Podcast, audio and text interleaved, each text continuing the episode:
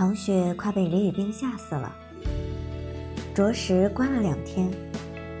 第三天，他让李宇冰给他买几具蛋时，还破天荒的把蛋壳给了李宇冰，以示对他的人道主义关怀。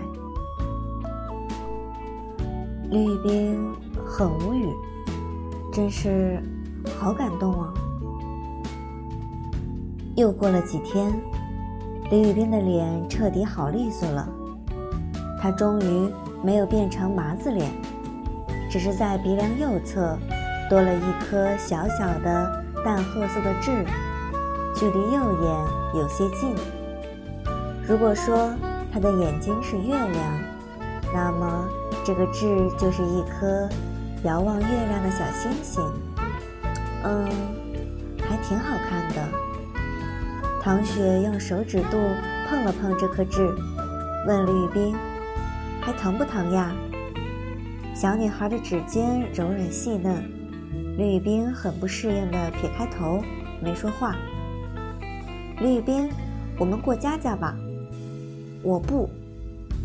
拒绝的话还没说完呢，吕宇冰已经被唐雪抓走了。最近电视上在演《金枝欲孽》。唐雪纠集了一帮人，她演皇上，其他人演妃子。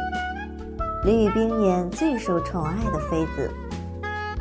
唐雪勾着李宇冰的肩膀，其他小朋友们把他们俩簇拥在中间，大家都喊他皇上。他满意的点点头，那表情那仪态，昏君无疑。他用爪子拍了下李宇冰的肩头。爱妃，你说话呀！你不说话，你就失宠了。吕宇冰一脸英雄就义的样子，像是随时准备赴死。这俩人，一个在拍宫廷剧，一个在拍抗战片，根本没在同个频道上。唐雪挠了挠脑袋，想着下一步该做什么。他偏头看向他的爱妃吕宇冰。哦吼吼，知道了。他突然的凑过去，在爱妃脸上吧唧亲了一下，吕宇冰脸都绿了。同样脸绿了的还有一个人，唐校长今天来唐雪他们班听课，这会儿离上课还有两分钟，他和几个老师一起来到班级门口，正好看到唐雪一手揽着吕宇冰的肩。像个小恶霸一样，还亲人家。小学二年级就耍流氓，还当着这么多老师的面，让他这个校长脸往哪儿放？唐校长气得呼吸沉重，鼻孔又变大了，看起来有种莫名的喜感。唐雪，唐雪早见势不妙，一溜烟儿回班级里去了。之后上课就老是乖乖一动不动，唐校长自然不肯就这么放过他，所以这天唐雪放学回家，又又又又被罚站了。你说你都多大了，怎么还跟小孩似的？唐校长指着他教训：“我本来就是小孩儿，你你怎么不知羞啊？我都替你羞。”唐校长说着。还故意用食指在自己脸上划着，臊得慌。就在这时，唐妈妈提着菜篮子进来了。她今天调休。唐妈妈一见这阵仗，真是太熟悉了。她一边换鞋，一边随意问道：“又怎么了？你问他。”唐雪可怜巴巴地看着妈妈。妈妈。今天老师提问我都答对了，老师还表扬我了，然后爸爸让我罚站。唐妈妈一脸问号。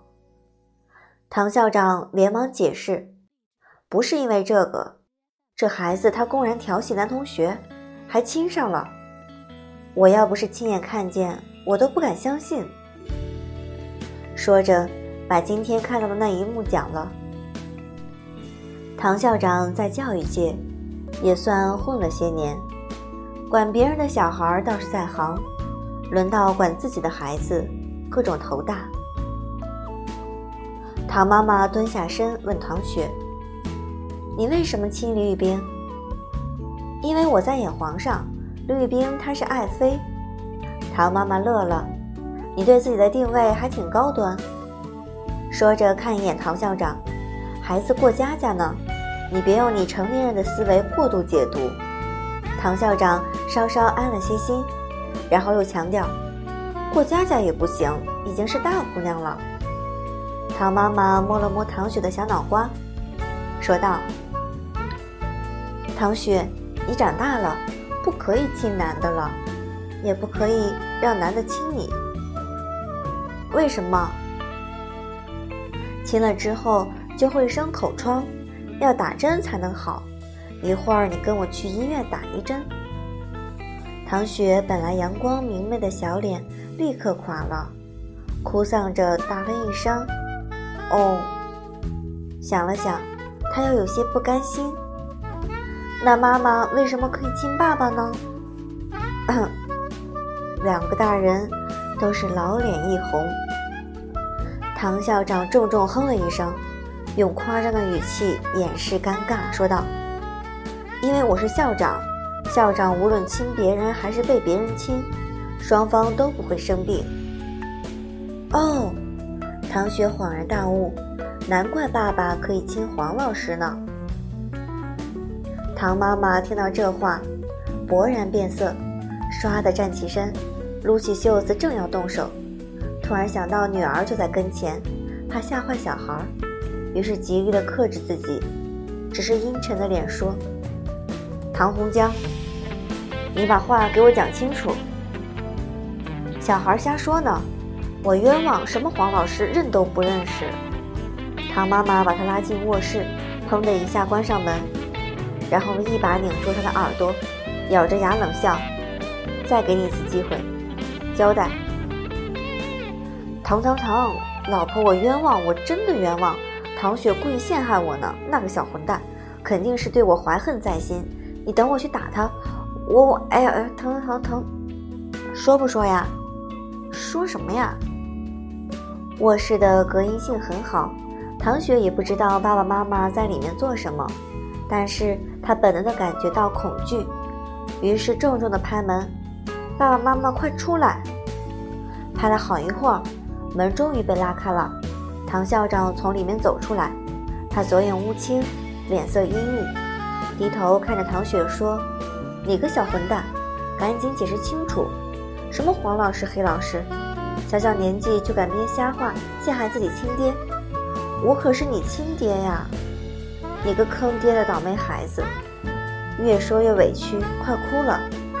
唐雪有些惧怕，倒退了两步。唐妈妈抱着胳膊走出来，深呼一口气，尽量把语气放得平稳，问唐雪：“唐雪，你告诉妈妈，谁是黄老师？黄老师就是门卫。”门卫，唐红江，你个禽兽，连门卫都不放过！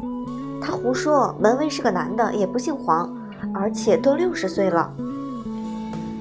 门卫爷爷养的狗。唐妈妈扶着额头，不知道可怎么面对老公。唐校长爆发了：“那条狗叫黄师，你个倒霉孩子，你干嘛叫人家黄老师？人家叫黄师，黄师。”你这坑爹的孩子，气死我了！爸爸，唐校长摆手，不敢当，不敢当。从今往后，你是我爸爸。